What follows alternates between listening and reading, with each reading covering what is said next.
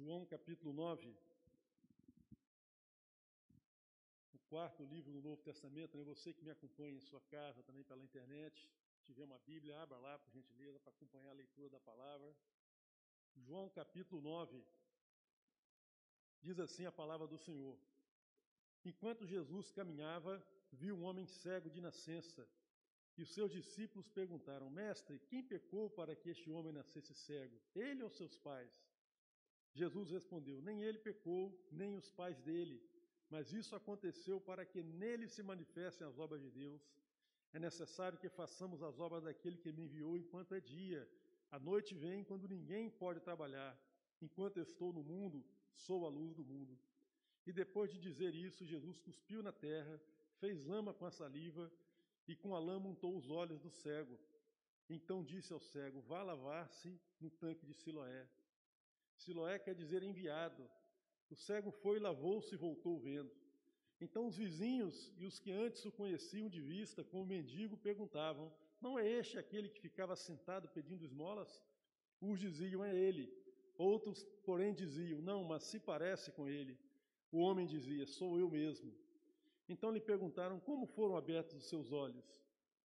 E ele respondeu: O homem chamado Jesus fez lama, passou nos meus olhos e disse: Vá ao tanque de Soé e lave-se. Então fui, lavei-me e estou vendo. Então perguntaram: Onde está ele? Respondeu: Não sei. E levaram aos fariseus aquele que antes era cego, e era sábado o dia em que Jesus fez a lama e lhe abriu os olhos. Então os fariseus lhe perguntaram outra vez como podia ver, e ele respondeu: Ele pôs lama nos meus olhos, lavei-me e estou vendo. Por isso, alguns dos fariseus diziam: Esse homem não é de Deus, porque não guarda o sábado. Mas outros diziam: Como pode um homem pecador fazer sinais como estes? E houve divisão entre eles. E de novo perguntaram ao cego: O que diz você mesmo a respeito dele, uma vez que ele abriu os olhos? E ele respondeu: É um profeta. Os judeus não acreditaram que ele tinha sido cego e agora podia ver. Então chamaram os pais dele e lhe perguntaram: É este o filho de vocês? Que vocês dizem que nasceu cego? Como é que agora ele está vendo? Então os pais responderam: Sabemos que este é o nosso filho e que nasceu cego, mas não sabemos como agora está vendo.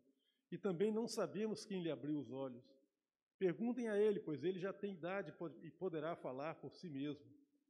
Os pais dele disseram isso porque estavam com medo dos judeus, pois esses já tinham combinado que se alguém confessasse que Jesus era o Cristo, seria expulso da sinagoga. E foi por isso que os pais lhe disseram: Ele já tem idade e poderá falar por si mesmo. Então chamaram pela segunda vez o homem que tinha sido cego e lhe disseram: Diga-nos a verdade diante de Deus. Nós sabemos que este homem é pecador. Ele respondeu: Se é pecador, não sei. Uma coisa eu sei: eu era cego e agora vejo. E perguntaram-lhe outra vez: O que ele fez a você? Como abriu os olhos? Lhe abriu os olhos? E ele respondeu: Já lhes disse, mas vocês não ouviram. Por que querem ouvir outra vez? Por acaso vocês também querem se tornar discípulos dele? Então o insultaram e lhe disseram: discípulo dele é você. Nós somos discípulos de Moisés e sabemos que Deus falou a Moisés, mas este homem nem sabemos de onde ele é. O homem respondeu: É estranho que vocês não saibam de onde ele é, mas ele assim mesmo me abriu os olhos. Sabemos que Deus não atende a pecadores, pelo contrário, se alguém teme a Deus, e pratica a sua vontade, a este atende. E desde que o mundo existe, jamais se ouviu dizer de alguém que tenha aberto os olhos a um cego de nascença. Se este homem não fosse de Deus, não poderia ter feito nada. Mas eles disseram: Você nasceu cheio de pecado e quer nos ensinar? E então o expulsaram. E Jesus ouviu que eles tinham expulsado o homem e foi encontrá-lo. Perguntou: Você crê no filho do homem? Ele respondeu: Quem é, Senhor, para que eu creia nele? E Jesus lhe disse: Você já o tem visto, é este que está falando com você. Então ele afirmou: Eu creio, Senhor, e o adorou. E Jesus continuou: Eu vim a este mundo para juízo, a fim de, que, de, de que os que não veem vejam, e os que veem se tornem cegos. E alguns dos fariseus que estavam perto dele perguntaram-lhe: Por acaso também nós somos cegos? Jesus respondeu: Se vocês fossem cegos, não teriam pecado algum. Mas porque agora dizem, nós vemos, o pecado de vocês ainda permanece. Senhor Deus, está a tua palavra diante de nós. Abençoa-nos, Senhor Deus. Traz luz ao nosso entendimento nessa manhã. assim como o Senhor abriu os olhos daquele homem naquele dia ali em Jerusalém. Tem misericórdia. Em nome de Jesus que nós oramos. Amém. Meus irmãos, essa narrativa que João nos traz aqui no capítulo 9 do seu Evangelho, ela aconteceu na região de Jerusalém. Nós sabemos disso porque o tanque de Siloé ficava na extremidade sul da cidade de Jerusalém. Jesus estava na Judéia, onde havia a oposição mais ferrenha ao seu ensino, ao seu ministério, à sua pessoa. E embora o ministério de Jesus tenha transcorrido a maior parte do tempo na Galiléia, o evangelho de João ele é muito centrado, ali, a maior parte das histórias narradas acontece na Judéia, Jerusalém, ou cercanias de Jerusalém. E Jesus, então, se a gente seguir a leitura do, do Evangelho de João, ele subiu a Jerusalém no capítulo 7 para a festa dos tabernáculos, e ele permanece na cidade, apesar dos muitos debates e atritos que ele teve com os fariseus, ele permanece por, ali por cerca de dois meses, até a festa da dedicação, que aparece em João 10. E após isso, então, ele sai da Judéia. E essa narrativa aqui do, do, do, da cura desse cego de nascença, ela acontece nesse período em que Jesus está em Jerusalém. E o texto fala, então, meus queridos, que Jesus está caminhando com seus discípulos. Era um dia de sábado, nós só ficamos sabendo disso na metade do capítulo aproximadamente, quando ele se depara com esse homem sentado à beira do caminho, pedindo esmolas. E, e a primeira lição das muitas, das, dos muitos eixos que nós poderíamos explorar nesse texto, que nós nos deparamos é com o problema do sofrimento humano. O problema do sofrimento está estampado aqui na vida desse homem que nasceu cego e foi cego durante toda a sua existência até aquele dia. E essa dificuldade, meus queridos, não só trazia um sofrimento patente, claro, de, de uma limitação física, que fazia com que ele não fosse uma pessoa totalmente independente nas suas ações, ele sempre precisava do auxílio de alguém, mas também tornava patente aquela situação diante da sociedade, porque ele era alguém que precisava viver dependendo da generosidade e da boa vontade dos outros. Esse homem não tinha como, na condição física em que ele se encontrava, ele não tinha como conseguir o seu próprio sustento a partir do seu próprio trabalho era um homem que vivia de esmolas. E embora os judeus fossem zelosos quanto é, é, é, a prática das esmolas, não deixava de ser uma situação humilhante para aquele homem, assim como é para qualquer um de nós, quando a gente precisa viver dependendo do cuidado, da atenção e da generosidade das pessoas. Então esse homem vivia em sofrimento, e um sofrimento que não era só a limitação física, da qual já falamos, mas era também um problema de natureza moral, porque ele era visto pela sociedade como alguém que vivia em desfavor perante Deus. Vejam a pergunta dos discípulos: quem pecou, Senhor? Por trás dessa pergunta dos discípulos está implícita a ideia de que aquele homem sofria algo que ele merecia sofrer, seja por uma falta dele, seja por uma falta dos seus pais. Nós sabemos que o Velho Testamento ensina que Deus visita a iniquidade dos pais nos filhos até a terceira e quarta geração. Embora a fidelidade dos pais é visitada nos filhos até mil gerações. Então, a concepção dos discípulos é que esse homem sofria um destino terrível, mas merecido. Percebam que os fariseus vão julgar isso na cara dele também no final da narrativa, quando ele já não é mais um homem cego, mas os fariseus dizem na cara dele: Você nasceu todo em pecado, ou seja, fazendo menção à situação de humilhação que aquele homem vivia, como uma consequência de pecados passados dele ou de seus ancestrais. Então, essa era uma situação muito terrível para aquele homem, porque por causa não só do sofrimento físico, mas do estigma social.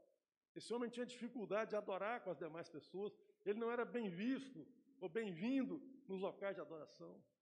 Ainda hoje, meus queridos, no, entre os povos do Oriente e, e na Ásia como um todo, as pessoas que são portadoras de deficiência física, elas são mal vistas.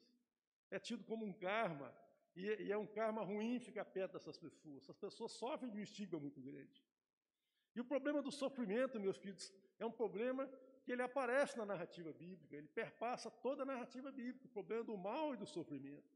A Bíblia trata disso, e, e o ensino bíblico nos fala que o, o sofrimento a qual os, os, seres humanos estão sujeitos nessa vida, esse contexto, por exemplo, que nós vivemos agora, ele é sim consequência da rebelião do homem contra Deus.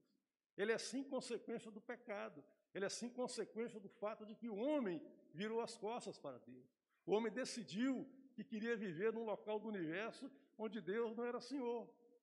Mas como esse local do universo não existe, porque o Senhor é dono, é soberano, é Senhor em cada pequeno milímetro desse universo, portanto, o homem, ao decidir assim, ele entrou em rebelião, em rebeldia contra o Senhor, soberano de todas as coisas.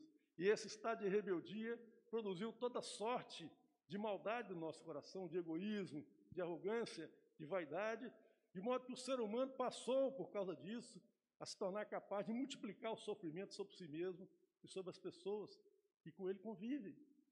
Mas, embora a revelação bíblica fale isso, ela nos proíbe de fazer qualquer relação direta sobre a vida de uma pessoa em particular, qual a razão pela qual ela está sofrendo, se foi por motivo A, B ou C. A Bíblia nos proíbe de fazer isso. É por isso que Jesus meio que repreende os discípulos. Porque não dá para você fazer uma relação direta na vida de uma determinada pessoa. Aliás, se nós pegarmos o livro de Jó, lá no Velho Testamento, um livro de mais de 40 capítulos, que, cujo, cujo o tema central é o problema do sofrimento e do mal. O que, é que o livro de Jó nos apresenta numa sinopse rápida para os irmãos aqui? Porque esse não é o tema central da nossa reflexão. O Jó era um homem justo, assim declarado por Deus. Ele não era considerado justo pelos seus amigos e parentes, não. É Deus quem declara que Jó era um homem bom. Era um homem que se desviava do mal. Era um homem que buscava fazer coisas boas. Jó era um pai exemplar. Quando os seus filhos saíam para as festividades, para as, as festas, o Jó se punha em adoração diante de Deus, em oração pelos filhos. O cara era um exemplo. Mas, no entanto, a tragédia se abateu sobre Jó. E foi uma tragédia, uma sucessão de tragédias que não tem nem como a gente traduzir em palavras o sofrimento que aquele homem teve no corpo, na alma e no espírito, por causa de tantos males que caíram sobre ele. Então nós aprendemos no livro de Jó que coisas ruins também acontecem com pessoas boas, que pessoas justas também sofrem. E profeticamente, Jó nos ensina que o sofrimento mais terrível se abaterá sobre o justo. O único homem justo que pisou nesse planeta. Ele experimentará a dor mais terrível, a dor mais lancinante. O homem de dores, o varão que sabe o que é padecer. Jó nos fala sobre isso, sobre esse redentor justo, mas que padece quando vive entre nós. E a verdade, meus queridos, é que nós, a sociedade que nós vivemos, materialista, consumista, imediatista, não há sequer lugar para o sofrimento na nossa narrativa de vida. O sofrimento, ele é proibido de participar da nossa narrativa de vida, sabiam disso? Portanto, quando a pessoa está vivendo uma, uma dor terrível, uma, uma situação de muita dificuldade, ele se ausenta dos locais, ele deixa de vir à igreja, porque nós gostamos de nos apresentar bonitinhos, perfumados, com um sorriso no rosto, a cara do sucesso. É isso que o mundo valoriza, meus queridos. Não há resposta na sociedade para a qual nós vivemos, não há resposta concreta, profunda, libertadora para o problema do sofrimento.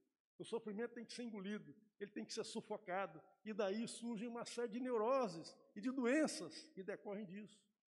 E não é por outra razão que os, que os consultórios das pessoas que tratam dessa área de saúde estão superlotados. E eu não falo aqui isso no sentido de uma crítica a esses profissionais, não, meus filhos. Todos nós usufruímos do trabalho dedicado dessas pessoas. Mas a realidade é que as pessoas não podem dizer umas para as outras, para os seus familiares, para os seus amigos, para os seus cônjuges, a dor que carregam no seu coração. Por isso eles pagam um profissional e pagam caro para poder falar sobre isso. Porque esse profissional ele tem um código de ética que o impede de falar sobre isso com ninguém. Porque nós não podemos admitir a derrota, não podemos sequer dizer que sofremos. Nós que nos apresentar bonitos, vitoriosos, vencedores e saudáveis. Essa é a ótica e a estética do mundo, meus queridos. Agora, para vocês que me ouvem nessa manhã, especialmente para aqueles que não experimentaram o poder do Evangelho, eu quero dizer para vocês que a única resposta real para o sofrimento do homem se encontra no Evangelho de Cristo. E sabe por que, que eu sei disso? Porque o Evangelho de Cristo, quando ele entra na vida da pessoa, toda a vida é ressignificada, tudo muda. E quando tudo muda e tudo é ressignificado, há lugar para o sofrimento, há lugar para o luto. Você vai ver que os grandes homens da história da igreja, apóstolos como João, aliás, João foi uma exceção, a única, mas todos os seus irmãos do colégio apostólico morreram de morte violenta, morreram assassinados, morreram martirizados. Grandes homens na história da igreja. A igreja cristã, na verdade, viveu sob intensa perseguição do Império Romano por cerca de três séculos, até que subiu ao trono de Roma Constantino Grande, e num documento que passou a história como Edito de Milão, ele suspendeu a perseguição à igreja. Até então, os cristãos eram perseguidos. E nós temos vários exemplos de homens que, ao sofrer a dor mais terrível, serem queimados vivos, serem transpassados ao fim da espada, deram um testemunho eloquente da alegria e da fé e da esperança. Ainda que não pudessem explicar racionalmente por que, que sofriam tanto. Mas eles encaravam isso com esperança e mesmo com alegria. Vejam o que Paulo diz, meus queridos, na carta aos Coríntios, capítulo 15, versículo 58, se eu não estou enganado, acho que a referência é essa. Ele fala assim: portanto, é um grande capítulo sobre a ressurreição de Cristo, né, aquilo que nos aguarda na consumação da história. Ele diz assim: portanto, sede firmes e inabaláveis na obra do Senhor, sabendo que no Senhor o vosso trabalho não é vão. Agora, pensem comigo. Uma grande parte da audiência de Paulo, dos leitores de Paulo, eram escravos. Eram pessoas cujo trabalho não tinha nenhum significado para eles. Era um trabalho incansável, um trabalho que não, que não tinha descanso, um trabalho que não estava regido pela CLT, um trabalho que não garantia promoção. Era simplesmente trabalhar e trabalhar. Mas mesmo para as pessoas nessa condição, era possível enfrentar esse destino tão terrível com alegria, com sentido, com significado, como quem serve ao Senhor. Portanto, o Evangelho de Cristo, de fato, é aquilo que nos liberta desse status, desse rótulo de termos uma vida saudável e feliz. Quem anda com Cristo pode, inclusive, estar de luto, pode, inclusive, dizer que sofre. E mesmo que não entenda por que sofre, pode sofrer com alegria, sabendo que há esperança, sabendo que há recompensa, que há galardão quando se anda com Cristo. Portanto, meus queridos, essa, essa história que João narra aqui é uma história que chega até nós, porque o sofrimento humano, embora aqui nós não tenhamos ninguém cego fisicamente, é uma experiência comum a todos nós. De alguma forma, de alguma maneira, o sofrimento vai nos alcançar em algum momento. E Cristo é a resposta também para essa circunstância. E vejam aqui, meus queridos, que a narrativa de João nos fala que Jesus, então, após um, um rápido diálogo com seus discípulos, suficiente para que o homem cego ouvisse o nome de Jesus, e isso deve ter feito ele, ele se encher de esperança, porque Jesus era um nome conhecido, era um homem chamado Jesus que estava ali. Jesus cospe no chão, faz um, um lodo com essa saliva que ele depositou no pó da terra. E percebam, meus queridos, o conceito aqui. Nós somos formados do pó da terra. A ciência moderna diz que nós somos formados da poeira estelar, né? da poeira intergaláctica. É um nome bonito para o pó da terra que a Bíblia fala aqui. Né? Então, quando Jesus usa o pó da terra, misturado com a sua saliva, para untar os olhos daquele homem, o que, o que a mensagem está nos dizendo é que Jesus está recriando os olhos daquele homem. Por alguma razão, por algum motivo no processo, no útero materno, aquele órgão tão importante não se formou como deveria. E Jesus está reconstituindo, está formando de novo, do pó da terra, esse órgão tão importante, abrindo os olhos a esse homem. O texto fala que em seguida que Jesus mandou com que ele se lavasse no tanque de Siloé. E quando nós estudamos um pouco sobre a história do tanque de Siloé, nós percebemos que há uma história aqui. Há todo, há todo um sentido salvífico aqui nas águas de Siloé. Porque Siloé, meus queridos, esse tanque de Siloé, ele foi construído na época em que Jerusalém estava para sofrer um cerco da parte dos assírios. Jerusalém foi uma cidade fortificada, uma cidade construída por Davi, mas ela tinha uma deficiência grave. As águas que alimentavam a cidade, elas corriam por dutos externos que podiam ser facilmente interrompidos, bloqueados, e a cidade ficaria sem fornecimento de água. Portanto, quando os assírios, ali no final do século VIII, início do século VII a.C., ameaçaram fazer um cerco à cidade, o rei Ezequias, que foi contemporâneo de Isaías e foi aconselhado por Isaías, o grande profeta do Velho Testamento, ele construiu um aqueduto, um, um, um, um duto interno que não podia ser bloqueado, secreto, e essas águas davam nesse tanque. Essas águas corriam de um monte chamado Gion. E nesse monte Gion foi onde Salomão foi ungido rei, cumprindo a promessa de Deus de suscitar na herança de Davi sempre reis naquela dinastia. E Jesus era o cumprimento dessa dinastia, porque Jesus é o filho de Davi, é aquele legítimo herdeiro desse trono. As águas de Siloé, meus queridos, elas saciaram a sede de Jerusalém durante todo o longo cerco que os assírios fizeram sobre a cidade. Essas águas, então, ficaram conhecidas na época como águas da providência, como águas da salvação de Deus sobre aquela população daquela cidade, que, a exemplo de muitas no mundo hoje, ficou sob quarentena, por razões diferentes, obviamente. Mas ficaram isolados ali. E essas águas de Siloé, do tanque, então saciavam a sede daquela população, ficaram conhecidas assim de água da providência, água da salvação, águas que apontavam para Cristo, porque Jesus é a água da vida, aquele que descedenta a nossa sede de Deus. Mas depois que acontece esse milagre, meus queridos, então, obviamente, um milagre dessa ordem, né? O cego de nascença foi restituída a visão. É claro que isso vai ter repercussões.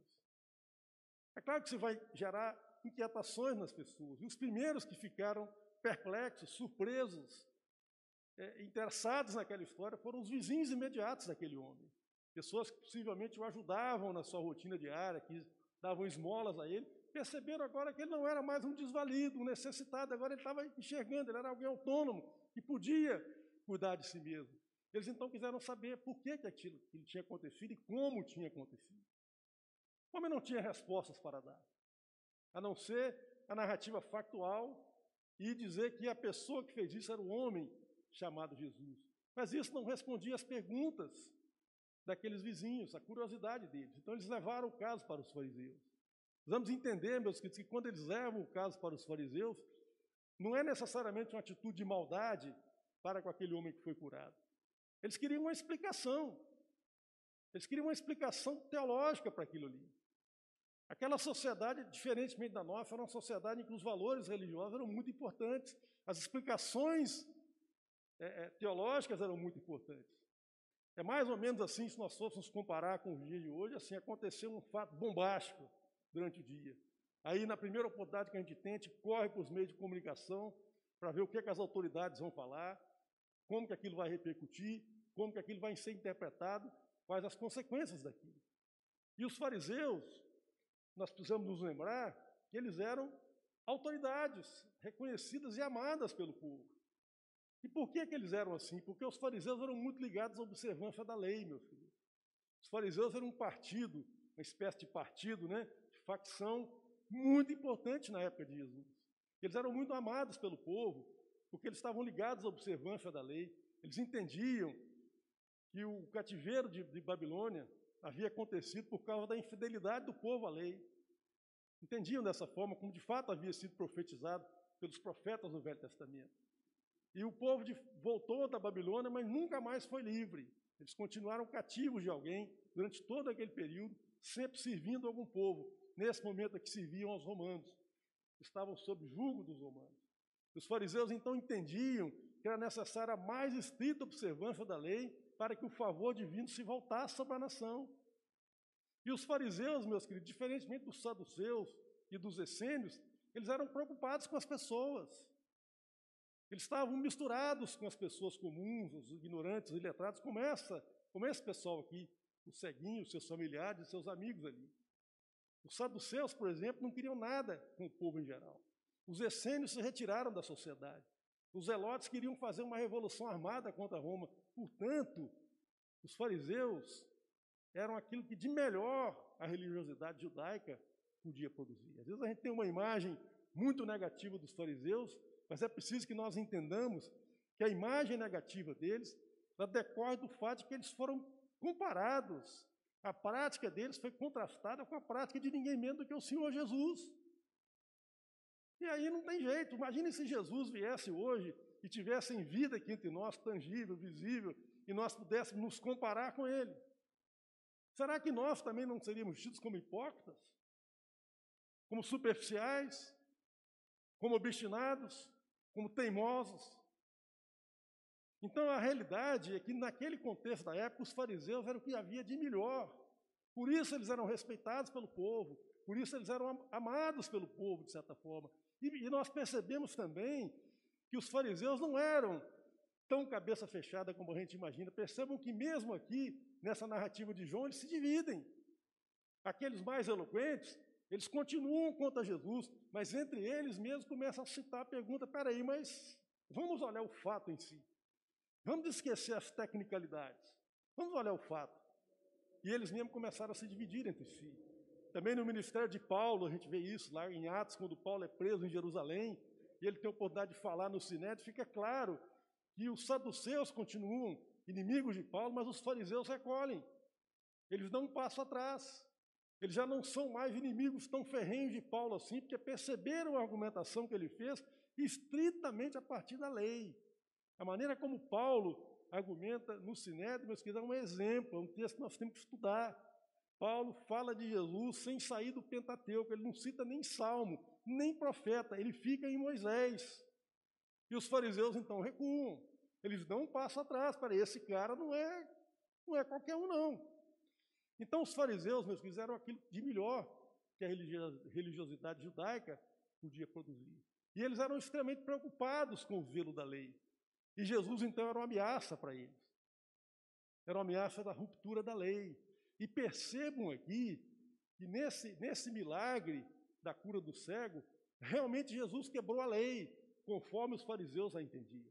Por que, que ele quebrou a lei? Porque ele curou no sábado. A tradição oral dos rabinos, aqueles que estudavam interpretavam a lei, entendiam que não podia curar no sábado, a não ser que fosse um caso de vida ou morte. Esse caso não era de vida ou morte. O homem era cego já há muito tempo. Por que ter que fazer a cura no sábado? Em segundo lugar, no dia de sábado era proibido amassar farinha. E também era proibido amassar o barro. Jesus amassou, fez um lodinho ali com a saliva para passar no olho daquele homem. Também era proibido pela lei. Terceiro lugar, o livro de Levítico nos fala que os fluidos corporais, como, por exemplo, o sêmen, a menstruação, a saliva, o cuspe. Tudo isso era coisa que tornava o homem cerimonialmente impuro. Mas Jesus usou isso de maneira despreocupada, não quis nem saber do, do, dos pudores que eles tinham com relação a isso. É por isso que a gente percebe que os fariseus não estão interessados em saber o dia, mas também em como, no processo. Isso também importava para eles. Aí nós podemos nos perguntar, meus filhos, leitores do século XXI da Bíblia, não dava para Jesus maneirar com esses caras, não? Não dava para Jesus pegar mais leve? Ele poderia ter feito assim: olha, tá bom, já é sábado, eu volto amanhã. Né? O cara já sofreu tanto tempo. Eu vou dizer, meu filho, aguarda até amanhã. Amanhã eu vim aqui, é domingo, ninguém vai criar problema. Eu trago uma bacia de água para você lavar aqui pertinho. A gente pode imaginar um processo menos invasivo. Um homem recuperaria a vista da mesma forma. A vida seguiria. Por que, que Jesus tem que ser essa pessoa incômoda, que se intromete e cria problema, ameaçando a frágil estrutura política e social da época, e religiosa da época? Meu querido, saiba do seguinte: Jesus não entra de fininho na vida de ninguém. O curso da história humana é um curso que corre em oposição a Deus. Agostinho de Hipona, também conhecido como Santo Agostinho, escreveu um livro que aborda essa questão chamada cidade de Deus. Ele, então ele diz que existem dois eixos que perpassam a história humana.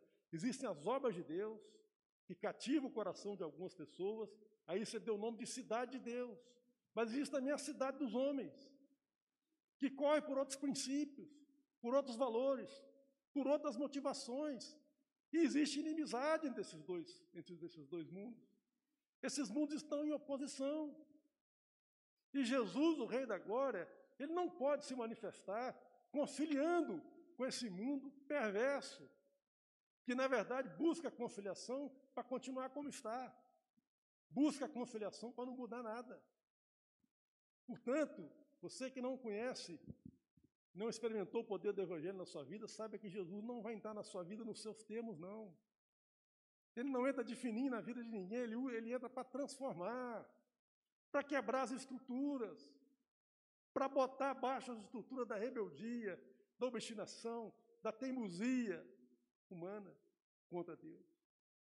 É por isso que Jesus age dessa forma. E é por isso que ele suscita esse questionamento, que no final vai se voltar contra cada um deles, inclusive aquele homem que foi curado, ele também vai ter que se posicionar. Ele poderia dar uma resposta conciliatória também. É, não sei se foi sábado, acho que foi sexta-feira, não sei. É, alguém achou que era que cuspiu no chão, mas eu acho que ele passou com uma aguinha no meu olho. Poderia dar uma resposta. Os fariseus estavam ávidos por isso. Vocês percebem? No segundo interrogatório, os fariseus falam, por Deus, dá uma saída honrosa para a gente. Fala algo aí que a gente consiga passar um pano nessa história. O homem era um homem ignorante, o ceguinho, o ex-cego, né? Nunca tinha estudado a lei, ninguém se preocupou em ensinar a lei para ele, os textos sagrados. Ele não sabia nada disso, mas ele sabia de uma coisa. Ele era cego e agora ele via. E ele sabia também de uma segunda coisa. Ele havia sido tocado por Deus. Ele tinha essa convicção íntima. Meu querido, se você já foi tocado por Deus alguma vez na sua vida, você não está em dúvida mais.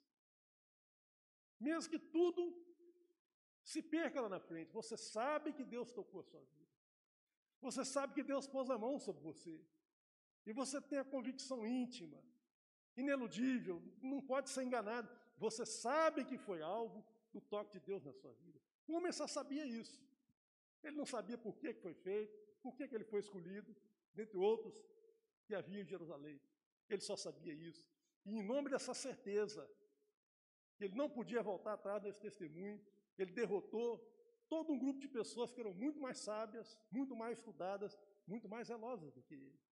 Eu era cego e agora eu vejo. E tem mais. Eu sei que quem me tocou foi Deus. Vocês podem falar o que vocês quiserem. Podem falar que esse homem é pecador, não sei. Pode falar que vocês não sabem a origem dele, eu também não sei. Eu era cego e agora eu vejo. E isso não tem outra explicação a não ser obra de Deus que aconteceu na minha vida. Meus queridos, esse texto de João é um texto lapidar, porque ele, ele conta a história de um homem que era cego, mas um dia foi tocado por Jesus e ele começa a enxergar cada vez mais. No primeiro momento, a resposta que ele dá é que foi o homem chamado Jesus. Num segundo momento, ele já dá um passo à frente. Não, esse homem é um profeta, esse homem é de Deus. Num terceiro momento, meus queridos, quando Jesus o interpela no final da história, Jesus faz uma pergunta que desafia a fé daquele homem, aquele homem foi desafiado desde o início dessa história. Porque quando Jesus cuspiu no chão e fez lodo na terra e passou no olho daquele homem, eu fico imaginando se Jesus fizesse isso hoje no século XXI, com um desvalido aí qualquer. Ele seria processado por ser supremacista, por ser preconceituoso, por cuspir num desvalido, por tudo isso. E o, e o homem não só não fez isso, como obedeceu a Jesus. E no final, quando Jesus o encontra, após ele ser expulso da sinagoga, Jesus faz uma pergunta tremenda para esse homem. Jesus desafia esse, a fé desse homem a um nível inimaginável. Porque ele pergunta para esse homem assim: Você crê que eu sou o filho do homem? Você precisa voltar no Velho Testamento para entender quem é o filho do homem. O filho do homem é o título messiânico mais exaltado a respeito de Jesus. De novo, Jesus não aliviou nada. O filho do homem é uma figura divina que aparece no, no, no Apocalipse de Daniel. Uma figura celeste, uma figura poderosa que domina. E aquele homem tinha todo o direito de dizer: falei, eu vejo um homem diante de mim, de carne e osso, com barba, a roupa mais ou menos limpa, suja, não sei, as sandálias, mas filho do homem a figura celeste da qual Daniel nos fala. Pois esse homem que fora cego um dia consegue enxergar na figura daquele daquele homem trajado de maneira simples como Jesus estava. A figura de um ser angelical, de um ser divino, a figura do Filho de Deus. E ele o adora. Mas a história de João 9 também é a história de homens que acham que enxergam, acham que estão enxergando alguma coisa, mas na verdade são cegos. Na verdade não enxergam nada. Por que será que os fariseus eram assim? Pelo menos esses que continuaram obstinados até o final. Tem várias razões que o texto traz aqui. A primeira delas é que eles tinham uma reputação a zelar, diferentemente do ceguinho, que não tinha reputação nenhuma. Ele estava perdido mesmo. E não tinha a menor dificuldade de reconhecer isso. Os fariseus não. Eles tinham uma reputação a zelar. Eles eram mestres. É difícil para um mestre reconhecer que não sabe. É difícil para um mestre reconhecer que não enxerga. Os fariseus, os fariseus também estavam comprometidos com a observância mais estrita da lei. E finalmente nós vemos que os fariseus estavam comprometidos com a narrativa prévia da história. Esse é o problema. Se aquele homem virasse para os fariseus e falasse assim, aquele cego, falasse assim, olha, isso aqui é uma conspiração. Sabe como é que é? Eu nunca fui cego, não. Eu nasci enxergando. Mas eu fiz isso para enganar as pessoas, para ganhar a vida de maneira mais fácil. Nunca fui cego. Agora eu cansei dessa vida, estou enxergando. Os fariseus vão ficar satisfeitos com essa resposta. Percebe aonde que a obstinação humana leva a pessoa, meus queridos? O cara ele é capaz de crer no impossível, no improvável, naquilo que não tem a menor possibilidade. Mas ele deixa de enxergar o óbvio, o fato concreto de que um homem cego de nascença havia, estava enxergando novamente. E finalmente, meus queridos, para concluir essa reflexão, nosso tempo está avançando, né? Embora essa história seja a história de um personagem real, João foi testemunho ocular disso, essa história também é uma parábola sobre todos nós. Uma parábola sobre o homem sem Cristo. O homem sem Cristo está cego, meus queridos. É isso que o pecado faz, cega as pessoas. As pessoas estão cegas e não sabem. As pessoas estão famintas e não sabem. As pessoas estão perdidas e não sabem. João 9 fala disso. E como ter, como encontrar respostas, como encontrar solução para isso? A primeira coisa é reconhecer que você precisa de Deus. A primeira coisa é reconhecer que você não sabe. A primeira coisa é reconhecer que você é cego. E quando a gente olha que passaram tantos séculos de progresso da humanidade, de avanço da ciência, a religião continua forte, assim, atraindo a atenção das pessoas, nós podemos dizer que um número grande de pessoas reconhece que precisa de algo além dele. Mas onde buscar respostas para alguém que já deu esse passo de reconhecer que precisa de uma força maior? Deixa eu dizer para você onde você não vai encontrar respostas. Você não vai encontrar respostas na sua razão humana. Por mais que você pense, por mais que você seja inteligente, bem formado, porque a razão só pode operar sob um fundamento sólido. Os fariseus eram muito razoáveis no raciocínio deles. Mas o fundamento era falso, porque estava diante deles o autor da lei, o Senhor dos senhores. Aquele que, em resposta a um milagre anterior, quando ele curou o paralítico lá no tanque de Bethesda, ele disse assim: Olha, o meu pai trabalha até agora, e eu trabalho também. O trabalho da restauração, da salvação, o trabalho de ir atrás da ovelha que se perdeu, o trabalho de varrer a casa em busca da, da, da moeda perdida. Esse trabalho não pode ser parado, meus queridos, isso que Jesus disse para os fariseus. E vocês guardam o sábado, perfeito, tá bom. Mas o Senhor é acima disso. O meu pai trabalha, ele trabalha todos os dias, o trabalho dele é incansável, e eu estou envolvido nesse trabalho, e eu também não posso parar. Portanto, os fariseus raciocinavam bem, mas o fundamento era falso. A razão só funciona quando ela tem um fundamento sólido. A razão humana, a parte, o Logos de Deus, o Verbo de Deus, é uma razão que não vai te levar a lugar nenhum. Também não existe respostas para a cegueira humana no misticismo, na pessoa se autoflagelar, na pessoa que dedica horas e horas à meditação e à oração. Porque Jesus é o nosso tempo.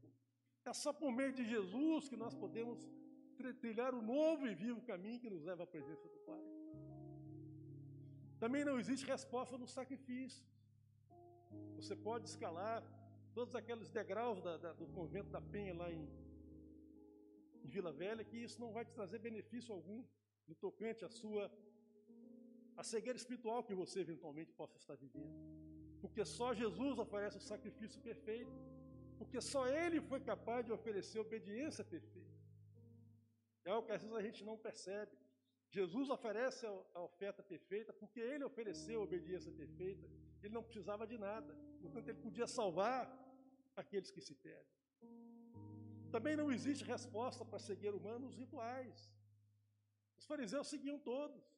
Se você acha que pode seguir uma religião com zelo, é melhor você pensar antes, porque os fariseus faziam muito mais do que você pode imaginar e você possa fazer. E isso não resolveu o problema dele. Mas quando eu falo isso, você que está me ouvindo na sua casa pode pensar assim: peraí, mas se razão não serve, se sacrifício não serve, se vida religiosa não resolve, se vida mística não resolve, então o que, é que sobra?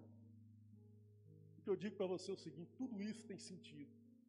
A razão, a vida religiosa, a oração, o rito, desde que Cristo seja o centro. Se Cristo for o fundamento, se Cristo for a razão de ser, se Cristo for a consumação de todas as coisas, então cada um desses aspectos que eu mencionei aqui é um aspecto por meio do qual Deus vai te abençoar. Se a sua razão estiver fundamentada em Cristo, por meio da razão você vai descobrir muitas coisas. É por isso que eu tento explicar esse texto aqui de forma racional, porque eu creio, embora sabendo que a razão humana e a eloquência humana nada podem contra os principados e potestades, mas eu creio que o Espírito Santo pode tornar isso veículo, porque as pessoas que recebem essa mensagem são igualmente racionais e inteligentes, às vezes até mais do que eu. Mas se o Espírito Santo não for veículo, nada serve. Nós pegamos os grandes homens da história da igreja, todos eles tinham uma vida mística, uma vida de, de contemplação, de, de horas e horas dedicadas à reflexão, ao estudo da palavra, à oração. Essas pessoas ficariam escandalizadas com a vida especial de oração que nós levamos. Portanto, há importância nisso sim, mas só se Cristo for o centro. Porque se Cristo não for o centro, nada disso é tudo obra morta. Mas quando Cristo é o centro, é o fundamento, a razão de ser, então há esperança, a luz, a majestade da luz entra na sua vida. E eu termino essa reflexão aqui, quero chamar o pastor para estar orando. Eu termino essa reflexão com a palavra que Jesus diz a respeito do céu. A vida desse homem existe para que as obras de Deus se manifestem na vida dele. O mesmo é verdade para mim, para cada um de nós, para você que me assiste pela internet. A sua vida não é fruto do acaso, não é fruto de um acidente cósmico. A sua vida existe para que as obras de Deus se manifestem nela.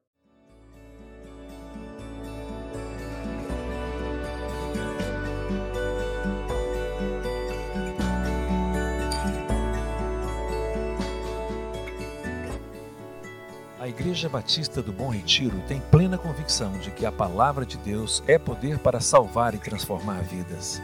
Nosso desejo é que essa mensagem tenha alcançado seu coração.